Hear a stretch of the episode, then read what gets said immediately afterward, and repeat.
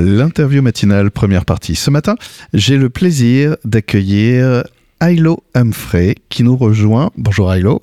Bonjour Mathieu.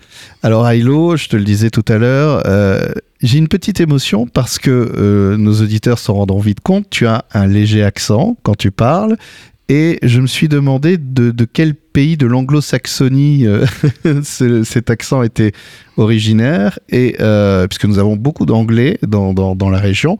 Et non, tu es américain. Je suis américain d'origine. Tu es né sur les terres des États-Unis. Voilà. Il y a quelques années et, euh, et, assez rapidement en fait, tu es arrivé en France. À, à, quel âge à peu près? Je suis arrivé en France à l'âge de 23 ans, en septembre 70 en septembre 70. Donc, euh, tu arrives à 23 ans euh, des États-Unis. Et qu'est-ce qui t'amène en France, justement? Je suis venu en France pour étudier la, langue française, pour maîtriser la langue française et pour continuer mes études musicales que j'avais évidemment commencées aux États-Unis.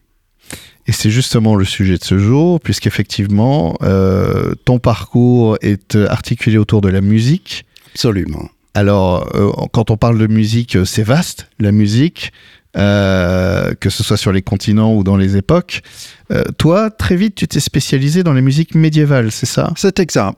Je suis, j'ai commencé ma carrière de baryton concertiste aux États-Unis et dès ma première année à l'université, j'ai été élu le baryton soliste de l'université. C'était une petite université et euh, c'était où? C'était dans l'État. C'était dans l'État d'Alabama, dans la ville de Huntsville, là où euh, euh, vivait et travaillait Werner von Braun et où était installée une des installations de la NASA. Et la NASA était installée, entre parenthèses, à Huntsville dès, 1947 à peu près. Et donc, je suis allé, j'ai opté pour euh, aller à, Huntsville, dans l'Alabama, dans cette petite université qui est une université, ce qu'on appelle une université historique des euh, qui a été fondée pour des Noirs américains. On appelle ça en anglais HBCU, c'est-à-dire Historically Black Colleges and Universities. Et donc, euh, ce, cette université a été fondée en 1896 et donc euh, mon père avait eu son, sa licence à cette université. Ma mère est allée à cette université, plein d'amis et de d'amis de la famille, etc., des membres de la famille. Donc euh, j'ai opté pour aller à cette université. Et dès ma première année euh, euh, à l'université, j'étais élu, j'étais déjà un chanteur expérimenté, un soliste expérimenté. Et j'ai fait l'audition pour le, poste et j'ai été pris par le nommé par la directrice du département de musique euh, le principal euh, soliste baryton de l'université. Oui, donc en fait, ce qui t'a amené vers les études euh, en musique ensuite, où tu vas approfondir tes connaissances sur notamment toute cette partie médiévale de, la musique, c'est d'abord la pratique en fait. Tout à fait, tout à fait. J'ai toujours chanté depuis ma, ma petite enfance avant la puberté, j'étais mezzo-soprane et j'ai beaucoup chanté. et puis la, la, la mue arrive et je suis devenu baryton. Mais j'étais euh, connu dans un petit cercle, dans un petit microcosme, comme euh, un chanteur surdoué, euh, même avant la puberté. Et puis à partir de la puberté, je suis devenu baryton. Et très vite, il s'est avéré que je pouvait assumer des, des, rôles de soliste et chanter des airs et des arias euh, euh, très, très difficiles euh, de la période baroque, de la période du 19e, etc. Et donc, j'ai été choisi dès le lycée en tant que soliste parmi des solistes au lycée où j'ai été. Alors, Aujourd'hui, tu, es chercheur, enfin depuis quelques années maintenant, donc euh, vraiment tu t'es spécialisé à la fois dans l'acquisition de tout un savoir, toute une connaissance, mais aussi dans la transmission et le partage.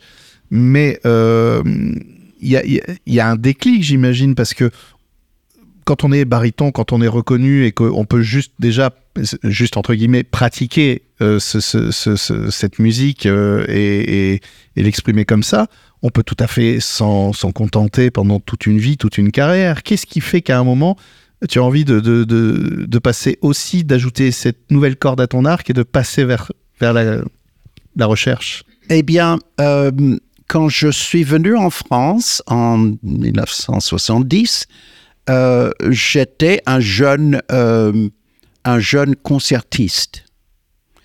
J'ai immédiatement, en tant que tel, euh, obtenu un travail rémunéré à la cathédrale américaine de Paris.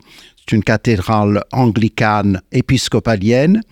Et j'étais payé pour être soliste et choriste pendant euh, ma toute première période de 4 à 5 années à Paris, ce qui était une aubaine puisque mm. euh, je pouvais payer mon loyer, acheter ma nourriture, payer mes, acheter mes chaussures, mes vêtements, etc. J'ai eu beaucoup de chance. J'ai eu beaucoup de chance. Et puis en 74, j'étais invité en tant que soliste euh, à donner un concert à Nice euh, sur la Côte d'Azur. Je ne connaissais pas la, région de la Côte d'Azur. J'ai fait le voyage à Pâques en 74. Le concert était un concert, un concert euh, qui a duré à peu près une heure 15-20 minutes, euh, accompagné d'une harpiste, la, la, harpiste Edith Cariven, qui était peu de temps avant euh, retraitée de la... Elle était soliste et à l'Opéra de Nice et soliste à l'Orchestre de Philharmonique de Nice. Et nous avons fait ce concert magnifique ensemble, avec une seule répétition, entre parenthèses. et ça s'est très, très bien passé. Et euh, à ce moment-là, c'était à Pâques, en avril 1974, euh, j'ai je me suis dit, ben, la Côte d'Azur, ce serait certainement très agréable de vivre ici. Donc, euh, j'ai décidé de clôturer euh, à la fin de cette année scolaire. Je suis rentré à Paris après ma, semaine euh, niçoise et j'ai clôturé à la fin de l'année scolaire mes travaux et mes, mes, mes jobs, mes, mes boulots à Paris. J'étais aussi professeur d'anglais à Supélec et soliste et choriste à la cathédrale américaine de Paris. Et j'étais, j'ai donc euh, terminé ces, ces deux euh, boulots à Paris et je me suis installé à Nice.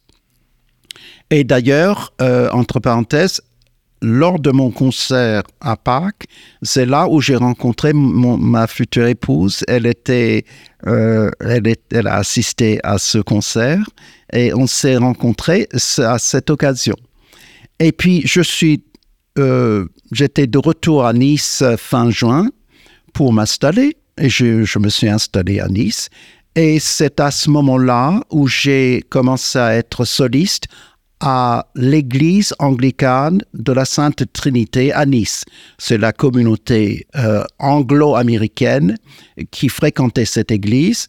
Et euh, c'est à ce moment-là où j'ai rencontré euh, euh, l'organiste de, l'Église anglicane, Marcel Pérez, qui est devenu très célèbre dans le, dans le domaine de la musique médiévale. Et par son intermédiaire, j'ai rencontré Émile Delpierre, qui était un musicien-compositeur niçois de très grande envergure, qui connaissait aussi parfaitement le répertoire grégorien. Et j'ai commencé par... Euh, euh, l'intermédiaire de Marcel Pérez à, apprendre le chant grégorien auprès d'Émile Delpierre. Et j'ai appris le chant grégorien pendant une année pleine avec Émile Delpierre. Et pendant cette année, il me parlait souvent de l'abbaye Saint-Pierre de Solesmes, où le, lieu où le chant grégorien avait été restauré à partir de, de la fin du 19e et toute la première moitié du 20e siècle. Et donc j'ai dit, tiens, je, vais écrire à, à, à Solem parce que j'aimerais visiter l'abbaye et puis euh, travailler le chant grégorien avec les, les moines de Solem. Et chose que j'ai faite. Euh, euh, j'ai écrit, ils m'ont dit, mais avec plaisir, monsieur Humphrey, venez. Je suis allé, je suis resté une dizaine de jours et j'ai travaillé le chant grégorien à ce moment-là. Et c'était mon introduction dans la musique médiévale qui a prédisposé ma décision de reprendre mes études et de, de reprendre mes études en tant que médiéviste et de me spécialiser dans la musique sacrée euh, médiévale. Alors, eh bien justement, ça tombe bien parce qu'on arrive à la fin de la première partie de l'interview. Euh, pile dans le bon tempo. On sent aussi l'orateur est l'habitué des colloques. Et nous allons parler de la suite de, ce chemin de vie qui va te ramener après à Paris pendant quelques années, on va dire. Et puis ensuite, aujourd'hui, euh, à Bergerac, est dans cette région où tu proposes, par l'intermédiaire de l'Université de Bordeaux aussi, euh, des colloques et des concerts.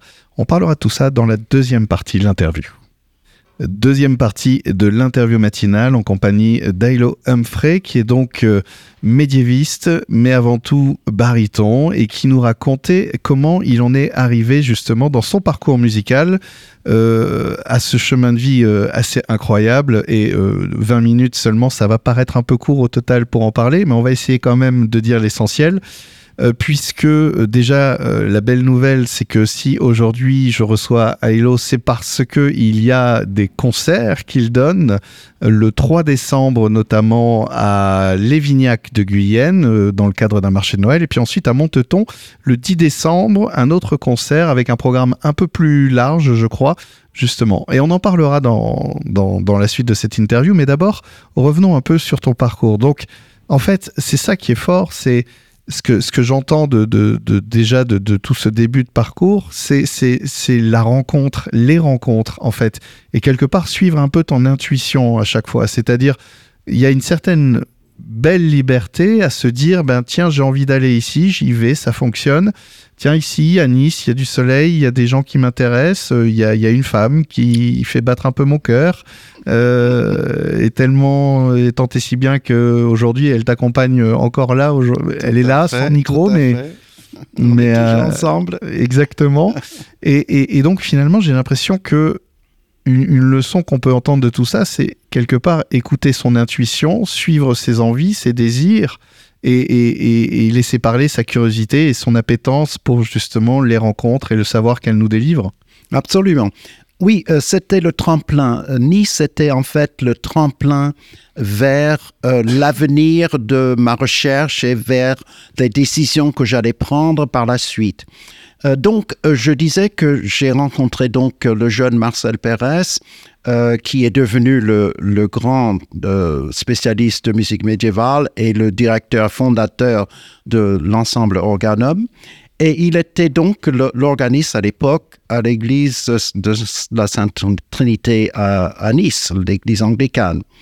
Quand il est parti un an ou deux après, il a cédé sa place à une collègue, euh, Claudine Pascal Grisi, euh, Madame Pascal Grisi, euh, qui était jeune organiste, premier prix du conservatoire en orgue, élève de René Sargent à l'époque.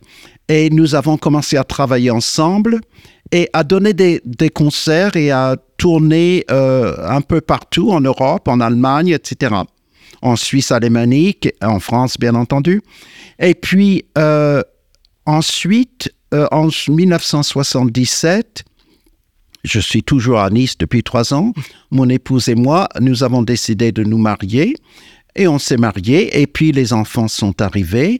Et puis euh, deux enfants nés à Nice sont arrivés. Et puis euh, nous avons décidé, au bout de quelques années, de quitter Nice. Et en 1980, on a déménagé en Dordogne. Mon épouse a demandé dans son travail une mutation en Dordogne. Et donc, nous nous sommes installés en Dordogne.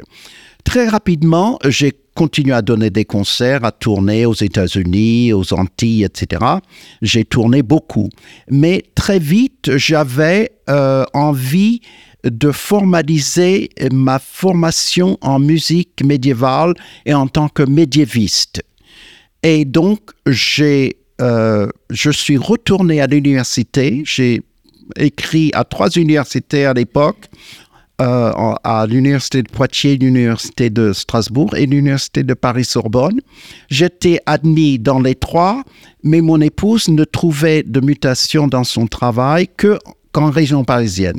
Donc c'était Paris. Donc je suis tombé dans ce, chaudron extraordinaire euh, euh, de scientifique et de recherche euh, musicale et de recherche historique à Paris. Et je suis tombé par hasard avec les meilleurs professeurs parmi les meilleurs spécialistes dans le monde, dans leur domaine, en musicologie médiévale, avec Michel Huglot, qui était mon directeur de, thèse en, matière euh, musicale, euh, le grand médiéviste Michel Huglot, et avec Jean Vézin, archiviste paléographe, ancien élève de l'école des Chartes, et euh, qui était mon, mon mentor et mon professeur principal pour ce qui concernait euh, toute la matière paléographique, codicologique, ce qui signifie l'histoire de la manufacture des manuscrits et des livres, et tout le côté histoire euh, archivistique à l'état pur. On, Donc, on, est au milieu des années 80 à ce moment-là. Quel est l'état de la, de, la, connaissance sur la musique médiévale, justement? Parce que aujourd'hui, euh, ce monde-là euh, est un peu plus présent dans notre quotidien. On, on, y revient, on, sent qu'il y a, c'est, quelque chose qui est plus quotidien. Euh, est-ce que c'était déjà le cas à l'époque ou au contraire, on était au début d'un on était à l'époque, pendant les années 80, on était dans une période de grande euh, d'épanouissement dans les recherches sur la musique ancienne.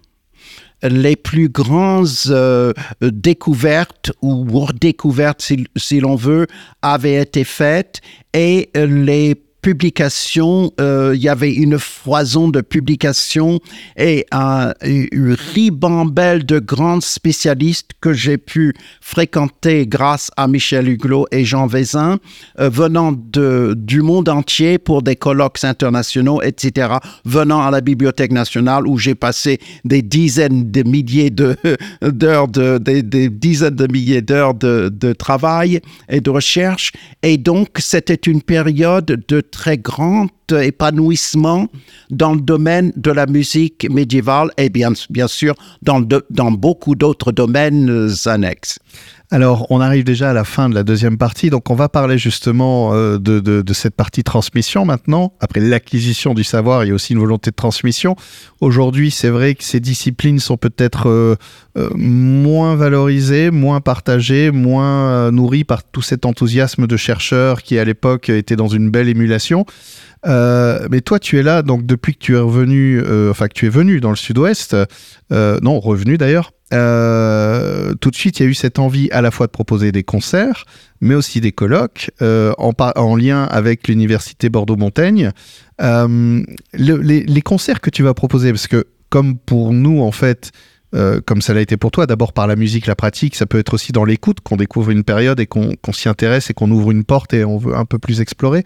Qu'est-ce que tu proposes justement le, 3 décembre déjà euh, Alors le 3 décembre, c'est un mini-concert que je propose dans le cadre de, du marché de Noël de Lévignac de Vilaine, euh, pardon, Lévignac, de Guyenne, qui est à 4-5 km au sud de, Duras, euh, je propose un concert euh, trilingue, euh, français, occitan, allemand, quadrilingue et anglais. je vais chanter deux des Noëls de Henri Bosco, le célèbre écrivain poète provençal, qui était aussi compositeur. Peu de sa peu de personnes sages, savent qu'il était, savent qu'il était compositeur. Il, euh, il, était compositeur, il a écrit euh, une, toute une série de, de Noël euh, provençaux magnifiques que je pratique depuis de nombreuses années. Et je vais, je vais en chanter deux. L'un est en occitan. Aulé, baille le pastro sous la montagne. Aulé, c'est le, c'est le, le chant des bergers qui se parlent à travers la montagne pour annoncer la naissance de, l'enfant, euh, de l'enfant Jésus. Et puis je chante aussi le Noël des pâtres, là aussi les, bergers qui visitent les crèches, qui sont euh, qui descendent des montagnes pour aller visiter les crèches. Ensuite, je chante deux morceaux en allemand. Alors, on, va juste essayer de, parler aussi du 10 décembre parce qu'on est vraiment déjà euh, un peu. Je suis désolé. Euh, donc ça, c'est un avant-goût un peu. Et il y a un deuxième concert le 10 décembre qui, lui, est à Monteton, où là, c'est un concert plus long. Euh, plus long et plus ample. Là, je chante deux parties. La première partie, je chante sept chants grégoriens, les sept grandes antiennes qu'on appelle les grandes antiennes de l'Avent, euh, O Sapientia, O Adonai, O Radix Jesse, O Clavis David, O Orient Splendor, O Rex Gentium, O Emmanuel. Et dans la deuxième partie, je chante les sept Noëls provençaux d'Henri Bosco. D'accord. On, en reparlera. Il y a aussi un colloque qui arrive en juillet à Monteton, mais je pense qu'on aura besoin d'une deuxième interview pour en parler plus largement et avec euh, tous les détails nécessaires. Ilo, euh, Ailo, je te remercie. Il n'y a pas de quoi. Je suis ravi d'être euh, l'invité, ton invité aujourd'hui, Mathieu. Et je me réjouis de, de, de la du deuxième chapitre de ce, cet entretien qui parlera de notre colloque, qui sera axé sur le château de Monteton et le village de Monteton et la magnifique église romane de Monteton. Merci beaucoup, Ailo.